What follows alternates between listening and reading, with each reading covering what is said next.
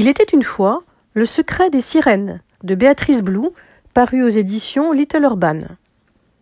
Cet album jeunesse au graphisme lumineux et féerique pour les petits lecteurs dès 3 ans est en lice pour la cinquième édition du prix Maya, unique prix littéraire en France, récompensant un ouvrage engagé pour la cause animale. Il était une fois Le secret des sirènes nous invite à partager le quotidien de Théodore, qui, au bord de son lagon enchanteur, aime à pêcher et à ramener chez lui nombre de poissons de toutes sortes pour étoffer chaque jour un peu plus sa collection, qui est déjà bien garnie, juste pour le plaisir de les regarder. Il puise sous l'eau des créatures enchanteresses et mystérieuses qu'il ne voit pas sur terre. Il ne pense pas à mal en les confinant dans des bocaux. C'est avant tout son plaisir personnel qui importe, et après tout, il ne les tue pas. Ce qui lui plaît, ce sont les écailles, qui au moindre rayon de lumière se parent de mille feux, aussi scintillantes que des pierres précieuses. Il manque à sa collection un spécimen rare. En partant à sa recherche, une créature envoûtante se retrouve empêtrée dans ses filets. Ses longs cheveux sont des algues, son étoile en haut du front irradie de toutes parts, ses yeux grands ouverts n'expriment que candeur et pureté.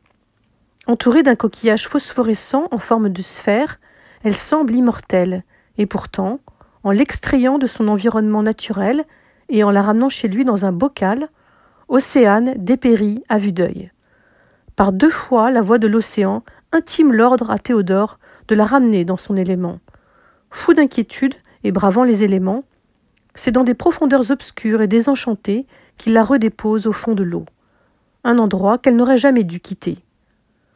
Au moment où, à la lisière de l'existence, elle semble vaciller, tous les poissons des profondeurs, rouges, à pois, multicolores, lui donnent une écaille pour parer son corps de mille éclats de lumière.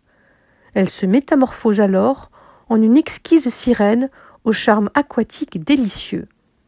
Reprenant vie dans son milieu naturel, elle exulte, et Théodore n'a donc plus qu'une seule chose à faire rejeter à l'eau tous ses protégés confinés.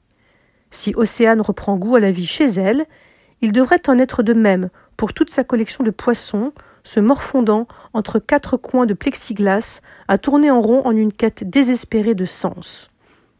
Depuis ce jour, chaque queue de sirène resplendit éclatante, comme un écho à cette évidence si souvent passée sous silence qu'un animal n'est heureux que lorsqu'il évolue dans son environnement naturel, en toute liberté. Une morale que les tout petits découvrent face à ces explosions de couleurs à chaque double page. Un festival de nuances et de dessins au ton pastel et doux illumine cet album, véritable tableau irisé, mi-ombre, mi-lumière. Ici, les êtres vivants humains et non humains interfèrent entre eux, mais c'est Théodore qui s'impose en petit dominant. Au moment de perdre ce à quoi il tient le plus, chaque poisson contribue à redonner la vie à sa créature bien-aimée. La solidarité interespèce est très joliment incarnée. Poissons, poulpes, hippocampes, étoiles de mer, coraux vivent en symbiose et en harmonie sous la surface de l'eau. Seule l'intervention de l'homme vient bouleverser ce délicat équilibre fragile, si essentiel à la biodiversité.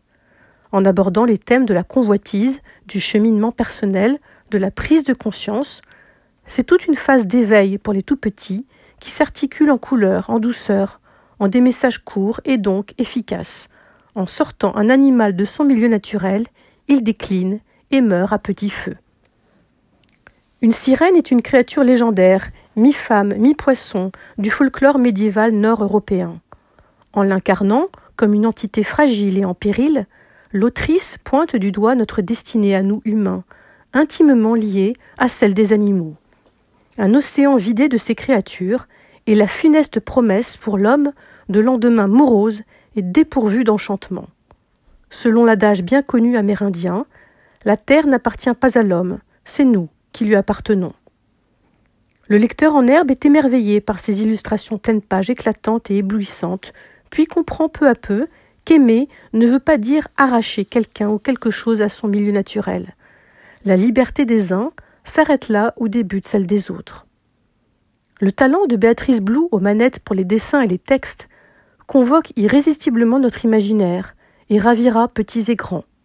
Elle nous montre le chemin en douceur pour dire l'essentiel en peu de mots et en coups de crayon gourmands et généreux.